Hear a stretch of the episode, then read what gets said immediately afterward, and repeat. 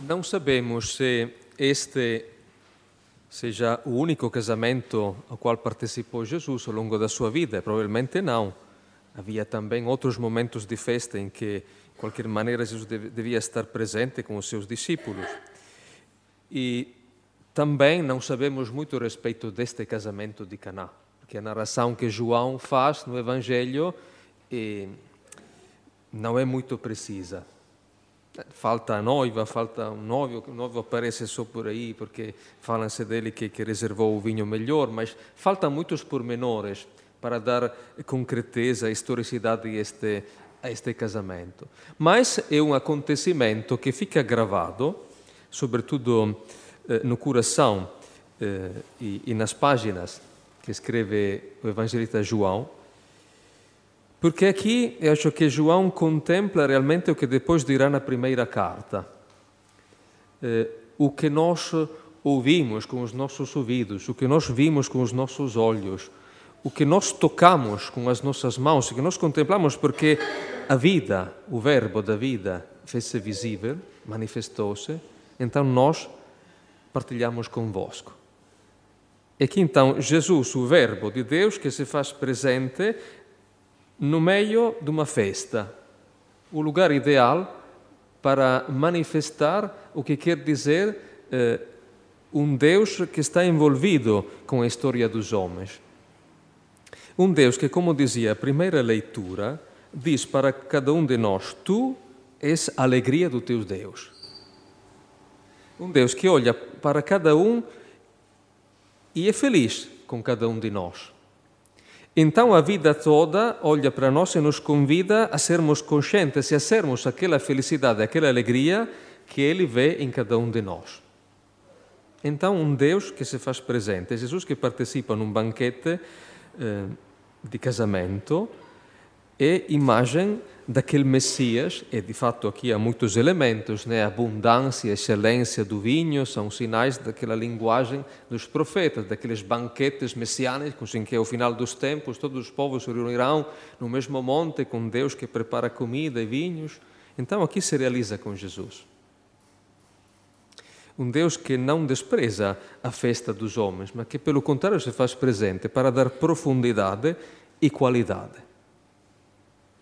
Então, Jesus, com a sua presença, eh, torna aquele banquete, assim como outros eh, acontecimentos eh, de comunhão, torna estes acontecimentos como eh, uma liturgia da vida. Eu já partilhei convosco em outras ocasiões que me foram dadas eh, a experiência que Deus me concedeu de fazer nesses anos em Portugal, eh, com uma comunidade muito misturada, muito complexa, eh, entre missionários, portanto, religiosos, consagrados, pessoas que acolhemos lá, até alguns refugiados de religião diferente da nossa. E como olhando, eu partilhava convosco, olhando para aquela mesa do dia a dia, em que tomamos nossas refeições todos juntos, eu dizia: aqui é mais do que uma refeição, isto é uma liturgia em que Deus se faz presente nesses laços de solidariedade, de acolhimento, de amor, de partilha, de compreensão. E, portanto, eu acho que a liturgia que nós celebramos, na Eucaristia, de fato nos ensina a celebrar também depois a liturgia da vida, em que aqui aprendemos a reconhecer aquela presença de Deus na vida. Aqui escutamos uma palavra que depois eh, como diria o irmão Roger de Tezé, corremos a pôr em prática. Né?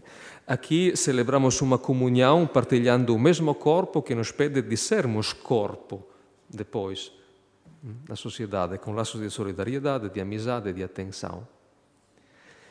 Portanto, uma liturgia da vida em que Deus está presente e nos diz: Tu és a minha alegria. Toma consciência disso, seja essa alegria que eu vejo que tu és. Falta o vinho, um pormenor que, se calhar, numa festa, bem, tem uma certa importância, mas depois que já todos estavam um bocadinho bêbados, se calhar não era preciso o vinho melhor. E de verdade é que o vinho não é algo indispensável. É alguma coisa, porém, que faça diferença, né? que dá um toque. Assim como na vida, efetivamente, há muitas coisas que fazem a diferença. E uma destas, se calhar, é mesmo esta alegria. Vivemos em um mundo em que, eh, pelo menos, um bom número, um número de pessoas, ou alguns de nós, eh, temos praticamente tudo de tudo. Mas o que mais se vê que falta muitas vezes é, eh, é alegria. Portanto, estamos às vezes cheios de coisas ou de oportunidades, mas falta, e isto vê-se na maneira de viver de muitos, há uma tristeza de levar as coisas para frente. E um sinal da presença de Deus, na verdade, é mesmo isto, uma alegria. Não fazer as coisas, não viver só porque temos que viver, não fazer as coisas só porque temos que fazer, mas fazê-la com gosto com alegria, com profundidade, que não quer dizer fazer fogos de artifícios todos os dias, estarmos sempre com um sorriso assim, hum? mas quer dizer ter aquela serenidade interior. Aquela serenidade vem às vezes de cuidar dos pormenores. Isso pressupõe uma atenção, que é aquela que nos ensina aqui a presença de Maria. Ela dá-se conta que falta alguma coisa. E esta capacidade de atenção é fundamental. O que é que falta em nós, mas o que é que falta também à nossa volta? O que é que podemos fazer eh, quando nos, se nos darmos conta que falta alguma coisa a alguém? Eh?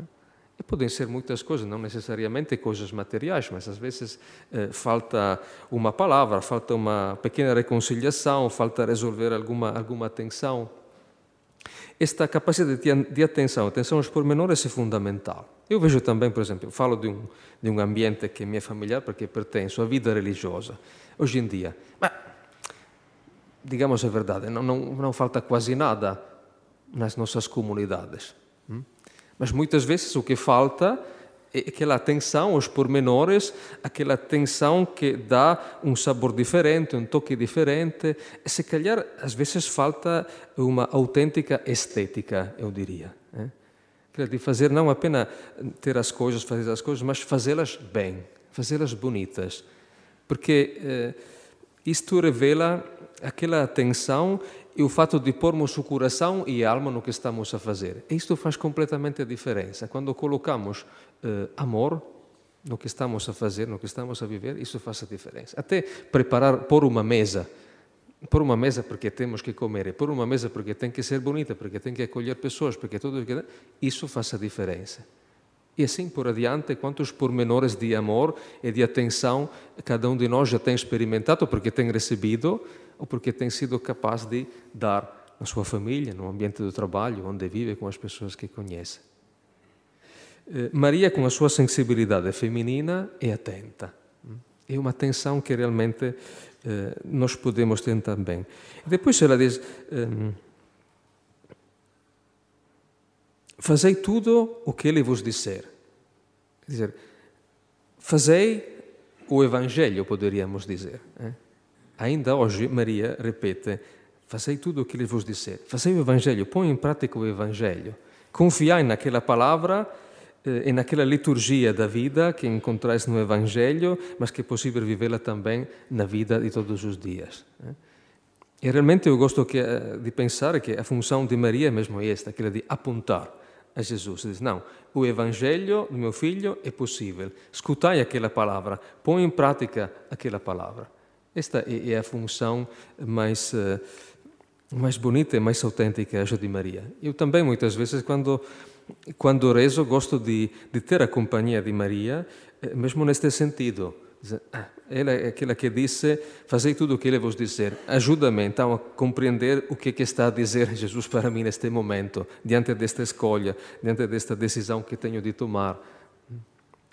Que seja também para cada um de nós uh, este tipo de companhia. Que não falte uh, na nossa existência todos os dias o vinho bom feito de atenção, eh, de amor, de simplicidade, eh, de alegria profunda que vem da consciência que há um Deus para o qual nós somos a sua alegria.